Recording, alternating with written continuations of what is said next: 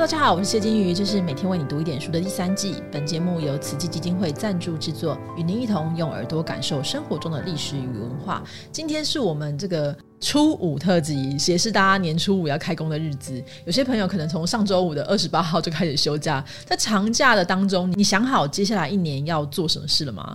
可能是想换工作，可能是想多学点东西，可能想说啊，我多休息，可能想说我要陪陪家人，或者说我可以的话想出去走走。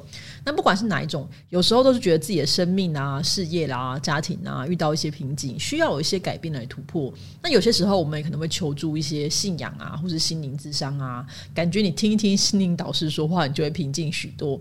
可是你有没有想过，如果心灵导师遇到了问题，要怎么办呢？九世纪的日本呢，就曾经遇过这样的情形。大家可能听说过，日本从七世纪开始，至少过十几次派出所谓遣唐使的记录。遣唐使并不是只有一个人，是一个多达百人以上的使团哦。那遣唐使当中，除了是外交使节啊，也有一些政府官员啊、学生啊，或是佛教僧侣。在僧侣当中呢，又分成准备长期留学的学问僧，还有。已经在日本有声明想要来短期进修的还学生，还有一种是随着遣唐使团会进出唐朝的这个请义僧哦。那这些僧侣都是带着自己对于信仰的疑问哦，然后到中国来寻求解答。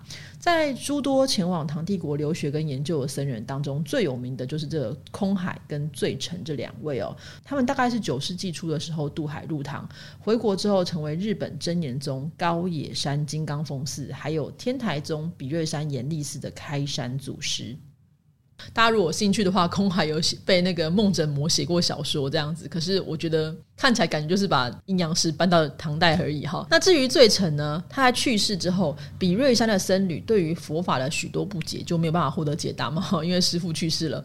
于是他们就总结出三十条疑问，交给罪臣的弟子叫元人。元呢是这个圆满的圆啊，人就是仁德的人。那希望元人呢可以前往罪臣曾经求法的浙江天台山国清寺去找高僧来。解答这些疑问哦。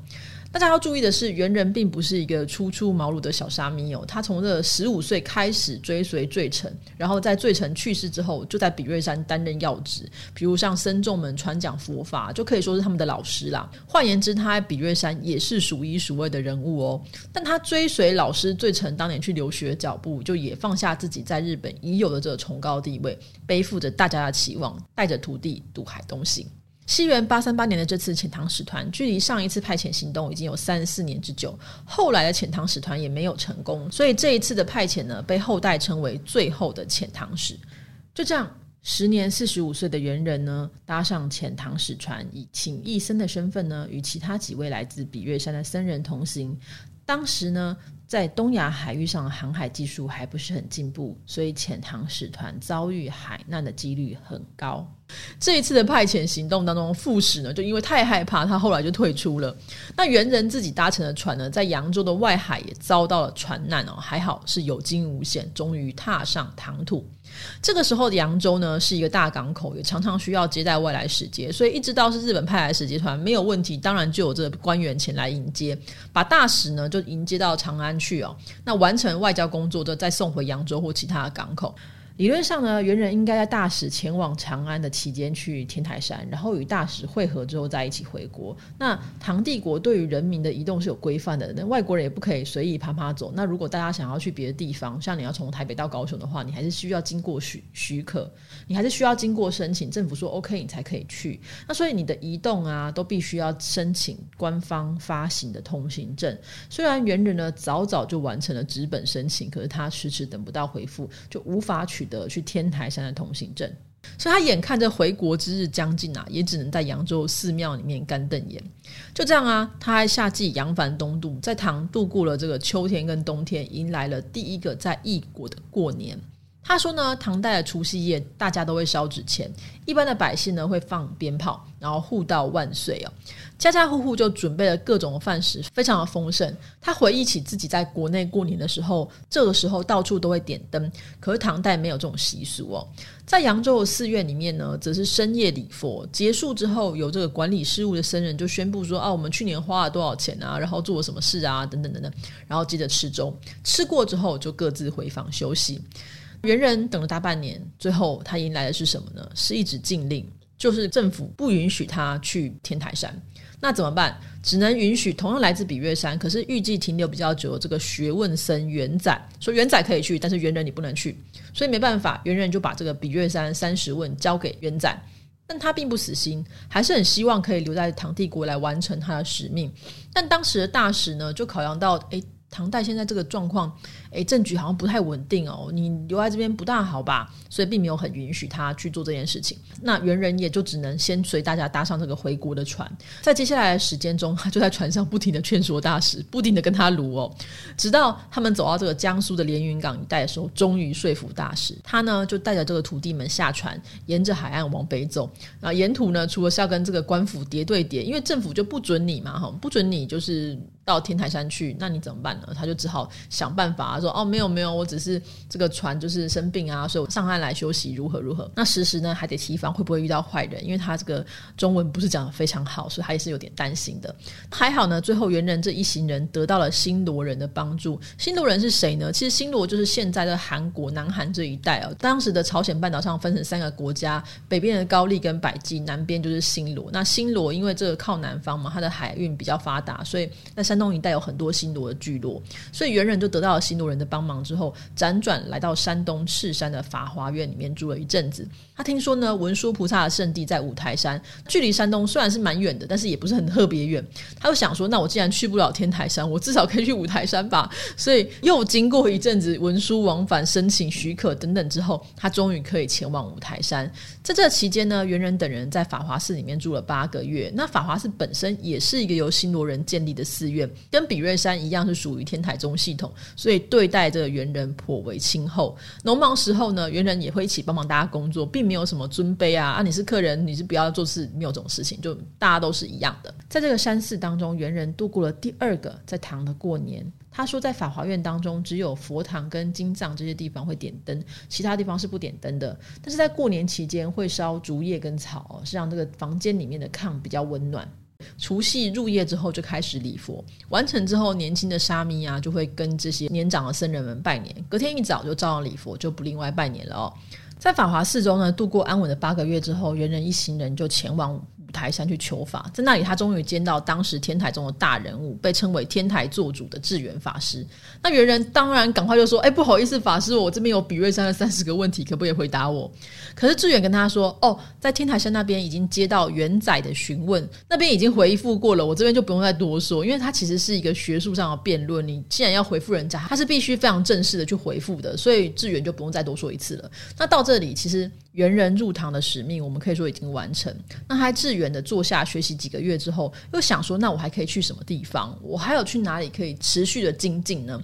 所以他把目标投向了远方的长安城哦，在那里他就学习了不同宗派的学问，尤其是当时在日本也很兴盛的另一个宗派空海和尚的真言宗。猿人也是非常用心的去学习哦。长安城的资源很丰沛啊，在过年时候当然跟这一般地方不一样。扬州跟赤山的这个除夕都是吃粥而已，很简单。可是，在长安城呢，这些寺庙当中还会吃馄饨跟炸果子。那什么是炸果子呢？就是。点心啊之类的东西，初三的时候还会有人请吃饭，要供养僧人这样子。那初六的时候遇到立春，还多吃胡饼。胡饼其实就是这个有点像我们现在烤烧饼的，只是里面没有馅这样子，然后上面撒很多芝麻，所以非常的饱足。猿人也观察到呢，长安的人家会立竹竿，上面会挂着个幡旗啊，借此来祈求长寿。过年期间，不同的寺庙呢也会举行讲经会，让一般人都来听这佛教当中的故事哦。但是就在这一年呢，年轻的文宗皇帝去世，由文宗的弟弟武宗皇帝来登基。当时唐帝国的人其实都笃信佛教啊，就政治跟经济上，当然也就对寺院有很多优待的措施。相对的，寺院也就累积了非常惊人的财富。这时候刚好朝廷没有钱，很困窘，所以就把这个算盘打到寺院的头上。加上武宗本身呢又信仰道教，所以他没有这个宗教上的情感，打击佛教就不手软哦。还要求僧尼还俗啊，毁坏寺庙文物啊这些东西，这些非常激烈的行动就如火如荼的展开。元人就算是身为外国人，也是不免受到波及哦，不得不假借还俗。但同时呢，他期待已久的这个回国许可也终于发下来。虽然得以逃离，可是也不免感到悲喜交加哦。猿人亲历了这场在佛教史上被称为会昌灭法或者是会昌法难的灾难，在他的记录当中，其实你可以感受到这种无可奈何的挫折、愤怒跟无力感。过年的欢喜哦，这后面的几年之后你就消失了，情势越来越困难，那怎么办呢？他也只能在朋友们的帮助之下准备逃离长安。同时，最重要的是，他入唐多年，其实收集了非常多的典籍跟文物，这些东西对于猿人来说就是佛日本佛教的未来。所以他在这个旧士们的帮助之下，带着这些行李离开长安，再次来到曾经记住的赤山法华院。可是他到了之后，才发现什么人去楼空哦，在灭佛浪潮当中，赤山法华院这个小小的寺院也是不得幸免哦。当然，就更增添了猿人的感伤之情。几经波折呢，猿人终于登上了回国的船只。此时他已经五十五岁了。九年的唐国之旅哦，即将画下句点。可是这时候呢，动摇唐国这个会昌灭法，也随着武宗皇帝的处事哦终止。猿人终于是平安的回国，展开他后半段这个光辉灿烂的人生。最终呢，他继承师父的衣钵，成为比瑞山的第三代做主。如果猿人没有放下他在日本已经有的声名，如果猿人他还入唐隔年就跟着大使一起回国，他能不能获得他后来的成就？其实很难说。可是如果你透过他留下《入唐求法巡礼行记》这本书，我们可以看到这九年来跌宕起伏、关关难过关关过的旅程。他走出自己的舒适圈，这些然后过得真的非常不舒适哦。然后经历了非常多在日本不会经历的困难。但是他也逐渐的理解自己的使命跟追求，然后持续的前进。听完猿人的故事，在新的一年打算展开什么样的计划呢？不管是什么样的尝试，我都希望你一切顺利哦。我们这一集的节目呢，由中正大学历史系的林韵柔教授帮我们审稿。那林老师在玩出去的趣是趣味的趣这个 team 当中，曾经写过一篇文章，叫做《古代东亚的壮游者邱之卷呢入唐日僧猿人的游历》，大家也可以参考一下，我觉得非常的有趣。那我们今天就分享到这边啦。明天也欢迎大家继续回来收听我们过年特辑的最后一集，非常精彩哦！拜拜。